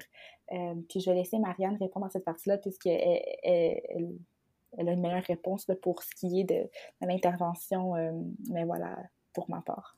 Oui, ben, je trouve que tu l'as bien expliqué, mais euh, je trouve que justement, c'est ce qui fait que c'est important de cibler, les jeunes adultes euh, parce que c'est vraiment, euh, c'est vraiment là où on peut cibler parce que c'est garant des relations futures. Donc, si on sait, donc c'est pour ça que c'est là que c'est important de d'apprendre des bonnes habiletés de gestion de conflit, puis d'apprendre à, utiliser des saines habiletés de gestion de conflit aussi, parce que justement, versus le faire un peu plus tard où les patrons relationnels sont plus cristallisés, puis là, c'est plus difficile de faire des changements. Donc, c'est une période un peu plus malléable pour ça. Donc, euh, c'est pour ça que c'est important d'intervenir auprès de cette population-là spécifiquement.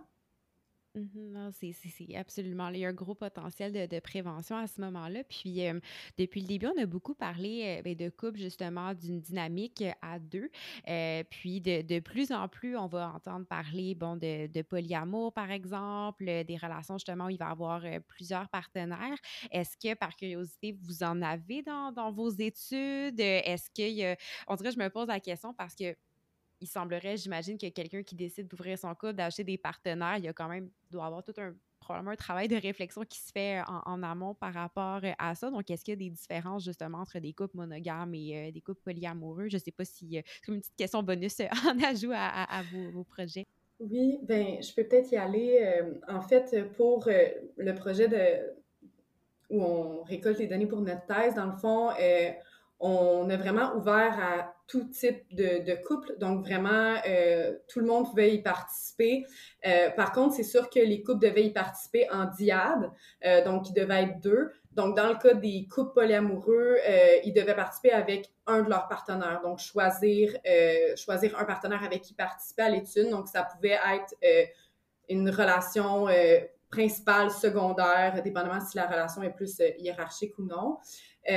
donc vraiment, on a eu vraiment de, tout là, dans, dans, notre échantillon. Donc, c'est vraiment une fierté aussi euh, dans notre laboratoire. Donc, on a fait beaucoup d'efforts au niveau du recrutement pour euh, essayer d'inclure des couples euh, de la diversité, diversité, sexuelle et de genre. puis, on est vraiment fiers de dire, là, on, a quand même beaucoup de diversité dans notre projet. Donc, on a eu environ 30 là, qui ont une orientation sexuelle différente de l'hétérosexualité. Euh, et euh, on a environ 12% qui se considèrent comme non exclusifs dans notre, euh, dans notre échantillon, là, que ce soit couple ouvert ou polyamoureux. Donc, donc c'est une ah, fierté de notre laboratoire parce qu'on essaie d'inclure le. C'est une population qui a été un peu négligée au plan de la recherche. Donc, on avait tendance à prioriser uniquement les couples plus hétérosexuels dans les recherches sur le couple. Puis, on essaie de faire de plus en plus la recherche sur le couple, de faire des efforts pour inclure puis les inclure dans nos protocoles de recherche. Ah, ben, je vous lève mon chapeau. C'est vraiment important parce qu'en recherche, on parle de l'importance justement d'avoir davantage de représentativité. Puis, oui, on veut essayer d'expliquer des fois un phénomène qu'on voit en majorité, mais il ne faut jamais oublier que justement, là, il y a tellement de diversité de, de couples qui méritent justement aussi d'avoir des réponses, euh, des solutions et tout ça par rapport euh, à des thématiques comme la, résolution de conflits. Donc, je vous lève euh, mon chapeau pour ça. C'est vraiment, super intéressant. Euh, puis, on parle justement de recrutement en ce moment qui, bon, qui peut être un, enjeu qu'on fait de, la recherche, mais pour le type de travail que vous faites, quels sont les enjeux d'étudier des thématiques aussi sensibles que la violence conjugale? Oui, mais je pourrais me lancer. Donc, c'est sûr que la violence conjugale, ça reste, et je crois que ça restera un thème qui peut être tabou, très sensible, très délicat à étudier. Donc, on peut penser d'emblée que c'est un défi déjà d'aller chercher cette information dans un contexte aussi intime que les relations amoureuses. Puis historiquement, on se disait souvent que c'était presque impossible d'aller trouver des participants qui allaient avouer ou même dévoiler qu'ils euh, utilisaient des comportements violents. Mais grâce à travers euh, différents questionnaires dans lesquels on demande vraiment d'évaluer des comportements précis. Donc, par exemple, as-tu déjà poussé ton partenaire? As-tu déjà insulté ton partenaire? Au lieu d'être plus général, es-tu violent? C'est sûr que c'est moins intimidant. Donc, on tend à avoir quand même beaucoup de participants qui auto-rapportent euh, différents comportements. Donc, euh, on arrive tout de même à, chercher là, une variabilité à travers ces comportements violents dans la population. C'est sûr que c'est pas parfait. Tous les outils auto-rapportés ont leur biais, puis quand on discute d'un sujet comme celle de la violence, beaucoup de personnes vont avoir peur de ce qu'on va penser d'eux. Il y a peut-être une certaine honte ou un désir d'être socialement accepté qui s'installe. Donc, euh, ça peut être sous-rapporté. Donc, oui, ils vont ils vont euh, dévoiler ces comportements-là, mais peut-être à une fréquence ou à une intensité moins représentative que la réalité. Puis, pour tenter de compenser à ces biais-là, il y a différents outils puis stratégies qui existent donc, notamment au niveau des analyses, quand vient le temps de trouver les résultats, nous pouvons euh, voir là, selon ce que les deux partenaires ont répondu, donc un a indiqué la perpétration et l'autre a indiqué la victimisation, lequel est plus élevé? On pourrait aller chercher le plus élevé pour euh, vraiment minimiser le sous-rapportage. Il y a d'autres techniques aussi, là, comme euh, celle du, du point milieu dans lequel on va trouver un juste milieu entre ce qui a été rapporté par un partenaire et l'autre partenaire pour ni favoriser l'un ou l'autre. Donc, euh, différents outils ont été développés, puisque d'aller évaluer la violence, pas toujours évident et on ne sait pas à quel point c'est réaliste euh, ou, représentatif plutôt euh, de la réalité. Oui, totalement, parce que, puis pour rebondir un peu sur la, thématique de, de, Marianne par rapport à la prise de perspective, en, vous écoutant, je me demandais même justement quelqu'un qui va commettre de la violence conjugale, euh, dans, de, la violence dans, son couple, justement, est-ce que cette personne-là, en regardant un questionnaire, va être capable elle-même d'identifier que ouais, le comportement que j'ai n'est pas adéquat? Mm-hmm. donc, d'y aller de manière pas, pas subtil, mais un petit peu, c'est ça, vraiment des questions directes de bon, est-ce que tu as poussé ton partenaire? Est-ce que tu as déjà, je sais pas, le frappé dans le mur lors d'un conflit ou quelque chose comme ça? C'est, en tout cas, ça, ça demande vraiment une, habileté pour être capable d'aller justement là, identifier quelque chose que c'est pas tout le monde qui, j'imagine, d'emblée. Il euh, y a personne, du moins que je connais, qui se, qui se promène dans la rue en se pétant les bretelles en disant qu'il commet de la violence conjugale. donc, mmh. pour des études, c'est important d'aller euh, trouver les bons outils justement pour identifier, euh, pour identifier ça. Mmh. Puis, un autre des, une des difficultés que je me demandais justement, puis on en a parlé au, cours de la discussion, c'était le fait justement que vous faites ben, de vie observationnelle, donc justement, vous regardez des, couples justement qui ont des discussions, est-ce qu'il y a des, des, enjeux qui sont associés à ça? Oui, ben j'en ai parlé un peu tout à l'heure avec un peu le fait que ça soit filmé, donc un peu l'aspect naturel de la chose, donc créer artificiellement un peu des, conversations. mais comme j'expliquais, j'ai l'impression que dans la recherche, ce qui a été démontré justement, c'est que c'est quand même capable de refléter adéquatement ou de manière assez similaire là, avec les comportements que les gens vont avoir plus en, milieu naturel. Euh, donc, euh, j'ai pas nécessairement d'autres enjeux par rapport à ça. Je sais pas si euh, Brenda t'en voit d'autres. non, je pense vraiment que tu as réussi là, à nommer les, les, enjeux principaux au niveau observationnel, puis on tente de les combler. C'est sûr que ça reste pas parfait, mais il faut se rappeler de l'avantage et de la richesse qu'on a de pouvoir euh, observer là, euh, ces, ces couples-là. Oui, puis si on philosophe de manière beaucoup plus générale par rapport à la recherche, euh, il n'existe aucun outil parfait. Chaque outil, euh, que ce soit une expérience en laboratoire ou un questionnaire, va avoir ses forces et ses limites. Donc, l'important, c'est de les connaître, euh, puis justement de, de, naviguer autour de ça et de faire de son possible pour réduire les limites qui, qui, sont associées. Donc, honnêtement, je vous lève mon chapeau là, pour tout ce qui est cet aspect-là. Métaux, vous m'avez vraiment appris beaucoup de choses au mmh. cours de la discussion, puis je trouve ça vraiment fascinant. Et il y a quelque chose qui m'est venu en tête tantôt quand je crois Brenda t'a mentionné la psychopop et tout. quand je vais dans des librairies, si je me promène dans le rayon psycho, relations de couple, on peut trouver toutes sortes de bouquins, justement, là, comment, je sais pas, améliorer la communication dans son couple, comment, blablabla. Bla, bla. De mon côté, je sais qu'en nutrition, je déteste passer dans cette rangée-là parce qu'il y a énormément de livres qui sont riches en pseudosciences et de désinformation. Euh, dans la culture populaire, euh, est-ce que c'est quelque chose que vous trouvez qui, au niveau des relations de couple, est aussi présent? Et si oui, est-ce que pendant qu'on est ensemble, il y a certains mythes par rapport à la communication dans les couples que vous aimeriez euh, défaire? Donc, je vous lance deux questions. Mmh, c'est une bonne question. Oui. On va prendre quelques secondes pour réfléchir. C'est sûr Prenez le temps. Prenez le temps. ben, peut-être pas euh, pseudo-science, euh, mais j'ai l'impression que euh, souvent, il y, a des, il y, a des, croyances que j'entends souvent par rapport au couple, peut-être dans, dans, mon entourage ou des choses, puis que quand on, on, travaille un peu en recherche avec les couples, on, on sait que c'est des mythes. entre autres, une des choses qu'on entend souvent, c'est Ah, un couple qui va bien, ça se chicane pas. Euh, mm. Donc, ça, c'est un des, des, mythes que moi j'entends souvent par rapport aux relations, puis que, tu sais, dans le fond, c'est d'enlever l'espèce de poids sur les conflits, tu sais, dans, dans, le sens, tu sais, en étudiant la résolution de conflits, on voit que, tu sais, tous les couples, les conflits, c'est inévitable, deux personnes euh, qui font vie commune, donc c'est sûr qu'ils vont avoir euh, des conflits. Donc, c'est un peu, mais c'est la façon de les gérer. Donc, comment le couple va être capable, c'est ça qui détermine si euh, le couple va être plus satisfait ou non. Euh, donc, ouais, ça serait peut-être mon mythe pour ça. Ben, c'est un très bon mythe. Puis je l'ai déjà entendu aussi, justement, là, que des couples qui vont. Euh, puis je, je sais pas si c'est quelque chose que vous sentez des fois, que des couples autour de soi peuvent se vanter de Ah, ben, tu sais, on se chicane jamais, ça va super bien. Puis il y a comme une espèce de, de valorisation, de glorification, justement, des, du fait qu'il n'y ait pas de conflit, mais mmh ultimement, des conflits, comme tu as très bien dit, c'est inévitable. Puis j'imagine que l'aspect où ça devient problématique ou non, c'est dans la manière de les gérer. Mmh Puis toi, Brenda, est-ce qu'il y a un mythe particulier euh, qui t'est venu euh, à l'esprit euh, par rapport à tes thématiques, par rapport au trauma, au désir sexuel?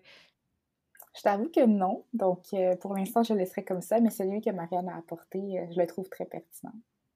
Super, ben, c'est bon à savoir. Puis, dans mon balado, je m'intéresse beaucoup justement à euh, appliquer la pensée critique à, tous les domaines. Puis, euh, justement, pour des gens qui sont curieux, qui iraient, euh, je reviens à mon exemple de librairie ou qui liraient un, billet de blog quelconque, justement, qui parle des relations de couple, est-ce qu'il y a certains des drapeaux rouges, en fait, que vous encourageriez les gens à, à regarder, à remarquer pour être capable de déterminer si une information euh, est véridique ou non par rapport à un couple. Parce que, justement, là, je donne un exemple hypothétique, quelqu'un qui a un billet de blog puis qui parle justement, je sais pas, là, que les, les couples qui se chicanent pas, ben, vous êtes des bons couples qui vont vivre heureux, ben, ça peut apporter beaucoup d'insécurité puis de stress, justement, à un couple. Donc, est-ce qu'il y en a, là, je donne un exemple comme ça, mais est-ce que vous auriez certaines suggestions pour aider les gens à faire des choix euh, éclairés quand vient le temps de consulter des références par rapport au couple? Oui, ben, je répondrais peut-être euh, de choisir ses sources. Euh, c'est aussi de choisir qu'est-ce qu'on consomme comme type de matériel. Euh, dans le domaine du couple, il y a vraiment beaucoup de laboratoires qui s'intéressent au couple là, au Québec, qui font du contenu vulgarisé en français. Donc, si les gens, ça, ça les intéresse, donc il y en a vraiment tout plein. Donc, c'est sûr que de se baser plus sur des, des laboratoires, on sait que c'est de l'information qui va être issue de la recherche. Euh, moi, souvent, puis c'est un peu un truc que je vois par rapport à la pseudoscience de manière générale, euh, quand une personne cite pas ses sources, euh, moi, j'ai l'impression que ça donne quand même une information de dire si c'est pas appuyé sur la recherche, si c'est pas appuyé sur rien.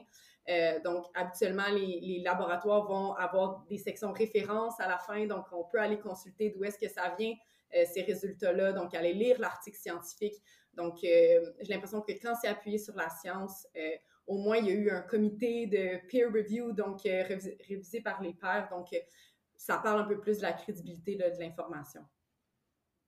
Mm-hmm. Ah, ça, c'est super, super intéressant. Puis justement, le fait qu'on dirait, je vois de plus en plus de labos qui vont avoir un peu comme le vôtre, qui ont des pages web, justement, où il y a mm-hmm. moyen de voir sur quoi vous travaillez, d'aller, d'avoir accès à vos articles et tout. C'est super intéressant. Puis, justement, en tant qu'à offrir des ressources, est-ce qu'il y a votre laboratoire que je vais évidemment mettre le, lien dans la description de, l'épisode, mais est-ce qu'il y a d'autres labos que vous aimeriez euh, plugger justement qui seraient des, bonnes sources pour euh, les auditeurs et auditrices?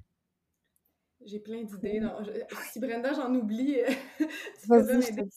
Mais dans le fond, euh, notre laboratoire fait partie d'un regroupement qui est le CRIPCAS, qui est en fait un, un organisme qui regroupe organisme un regroupement qui euh, regroupe plusieurs laboratoires qui s'intéressent aux agressions, à la violence euh, dans les relations de couple.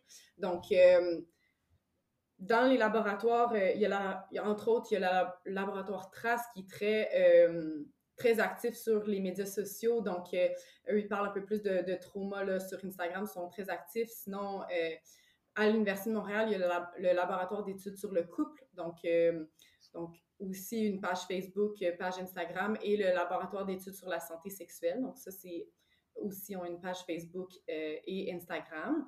Euh, donc, ça, c'est les laboratoires que je dirais. Je ne sais pas, Brenda, si tu en as d'autres. Oui, non, vraiment, euh, c'est sûr que je connais aussi.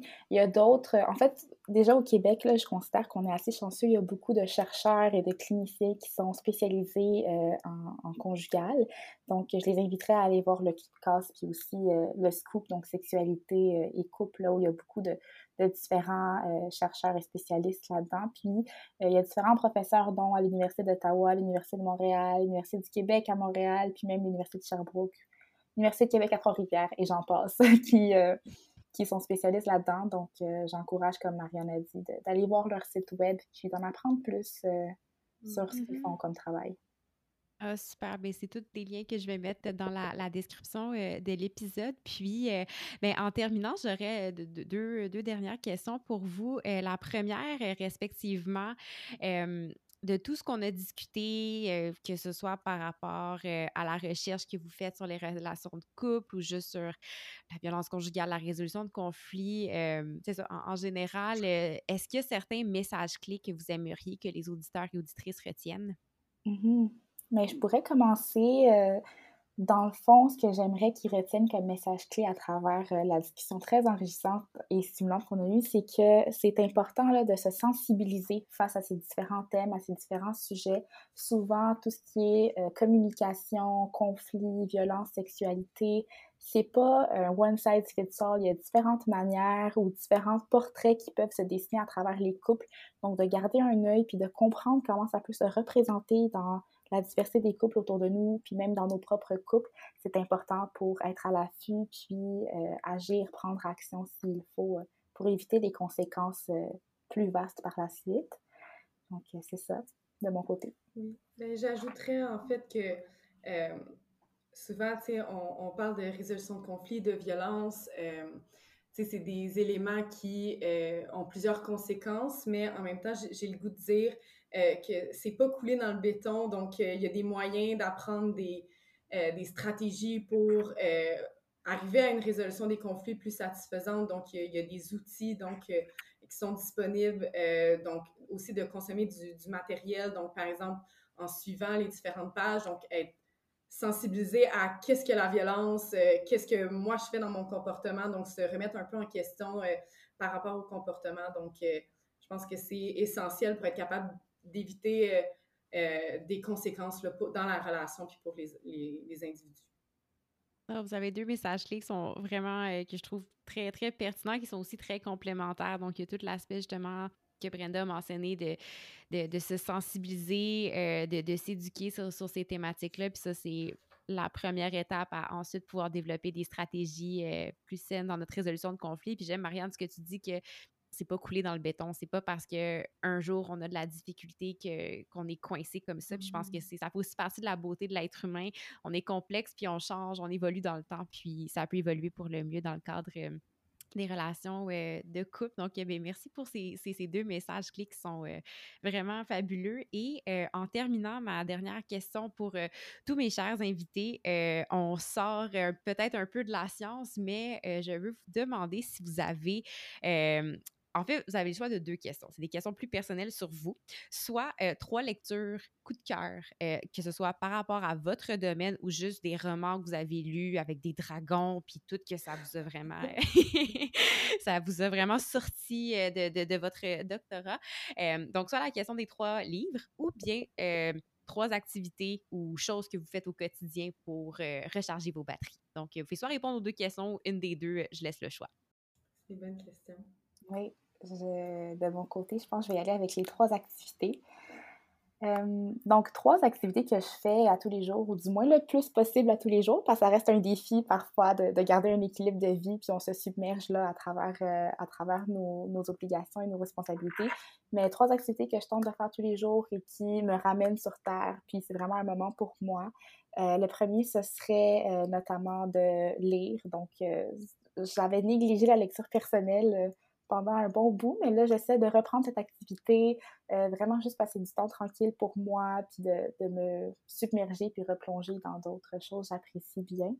Euh, une deuxième activité que je tente d'intégrer à tous les jours, c'est de passer du temps avec mes proches, là, que ce soit mes amis ou ma famille, même si c'est d'aller prendre un café ou un appel téléphonique assez rapide, là, si on a moins de temps, je pense que le soutien social, ça reste euh, très important pour, pour se recharger. Puis, euh, une troisième activité que j'apprécie faire, ce serait d'aller prendre des marches. Il y a des journées où que je ne vais pas à l'école ou que je ne vais pas au travail, mais je tente d'aller prendre de l'air. Euh. donc, euh, voilà pour moi.